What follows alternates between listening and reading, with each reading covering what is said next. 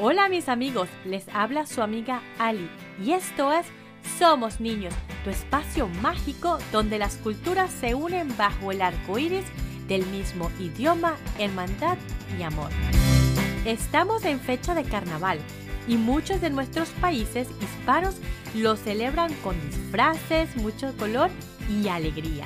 Cada pueblo tiene sus costumbres, tradiciones y personajes. Viviendo en Nueva York y mi interés por conocer otras culturas, me topé un año con un personaje icónico de los carnavales de Barranquilla, la Marimonda.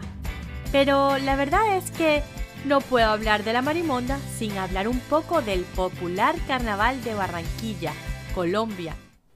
¿Me acompañas a celebrar este carnaval?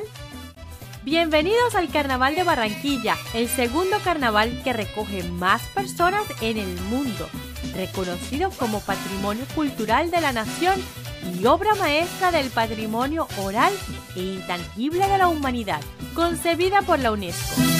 Estos reconocimientos debido a su rico contenido cultural. Hoy sábado de carnaval, como es programado cada año, estaremos disfrutando de la fiesta de la Batalla de las Flores. Observamos carrozas hermosas, hechas de flores. Nos saluda la reina del carnaval y una danza está ocurriendo. Es muy peculiar para conmemorar el fin de la guerra de los mil días que ocurrió en 1591.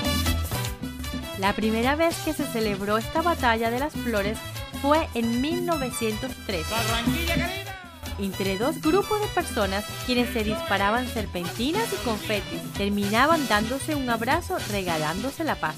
Y así lo siguen haciendo, creando una tradición de paz. ¿Están listos para seguir la fiesta este domingo de carnaval? Hoy tenemos la gran parada de tradición y folclore donde personajes típicos marchan y danzan por la avenida. Estos personajes por muchos años han tomado los carnavales de esta parte de Colombia. Por aquí vemos pasar a, a Garabato, un personaje que lucha contra la muerte. Y por ahí van los monocucos. Son unos traviesos que se disfrazan para que nadie los vea haciendo sus travesuras.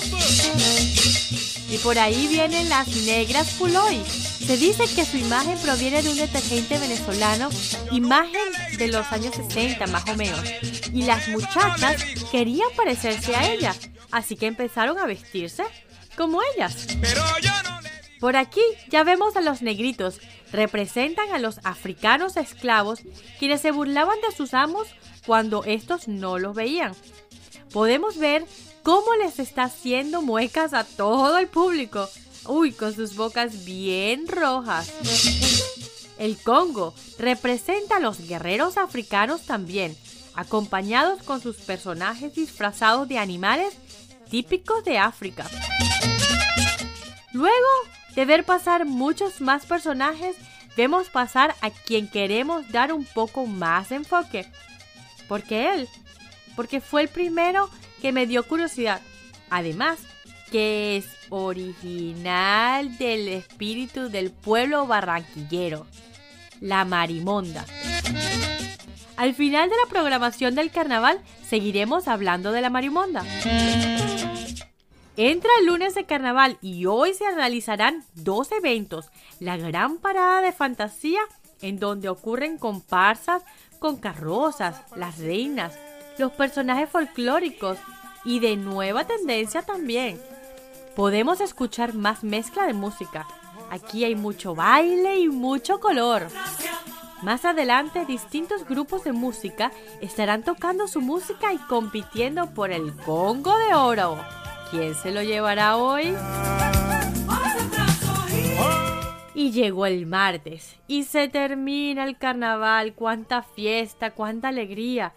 Vemos mucha gente vestida de negro, llorando porque Joselito Carnaval se ha muerto. Mentira, eso es otra broma más de los barranquilleros. Nadie se murió, pero dicen que hace unos años la gente pensó que un señor había fallecido entre las fiestas. Pero luego descubrieron que no estaba muerto, sino embarrandado. Y como el barranquillero es muy alegre y burlón ante cualquier situación, decidieron tomar este mito y celebrarlo cada último día de carnaval, llorando por un tal Joselito, quien en verdad significa el fin de la fiesta. Y llegó el momento de hablar de la marimonda. Para quienes no lo han visto, es una mezcla entre un hombre, un primate y un elefante. Tiene orejas y trompa de elefante, ojos grandes sobresalientes, así como su boca, hecho con anillos de espuma y tela. Usa una chaqueta puesta al revés y una corbata larga. Se preguntarán, ¿por qué se viste así? Les cuento que una vez un señor quiso participar en el carnaval pero no tenía mucho dinero para vestirse con un buen disfraz, así que tomó lo que tenía a la mano para hacerse su propio disfraz y aprovechó para burlarse de los políticos y de quienes abusaban de los que no tenían para enriquecerse. Y para representarlos se hizo una corbata larga. Así es como nació la Marimonda. De todos los otros personajes, este es auténtico de la zona. Propio barranquillero que disfruta de la vida sanamente dándole broma a todo. Pero en esa época la marimonda no gustó a alguna gente, claro, de quienes se burlaba. Se veía como una persona no feliz y muchas veces terminaron presos por esa gente importante. Luego, en los 70, cuando ya no existía mucha gente disfrazándose de marimonda, por el miedo de ser atrapados, la mayoría reía verlo actuar, pero algunos se molestaban por su burla. César Morales Mejía, nostálgico por esos tiempos cuando de joven disfrutó disfrazarse de marimonda, juntó a sus amigos un diciembre y planearon rescatar a este personaje y traerlo de vuelta. Hoy en día es una de las academias que junta hasta 450 marimondas. Se visten con trajes hechos de mejor calidad y no hacen gestos vulgares, solo saludan y bailan con el público. En sus bailes siempre existen pasos de Michael Jackson, el salto del conejito y el pase del rey. Son parte de la coreografía y espontaneidad a la hora de bailar la burtaca, que es la canción y no de las marimondas. Espero que les haya gustado conocer de otra cultura más en nuestro pueblo hispano, esta vez del pueblo barranquillero de Colombia. Y al ritmo de la alegría barranquillera nos despedimos recordándoles que quien tiene un amigo tiene un tesoro. Y hasta el próximo episodio.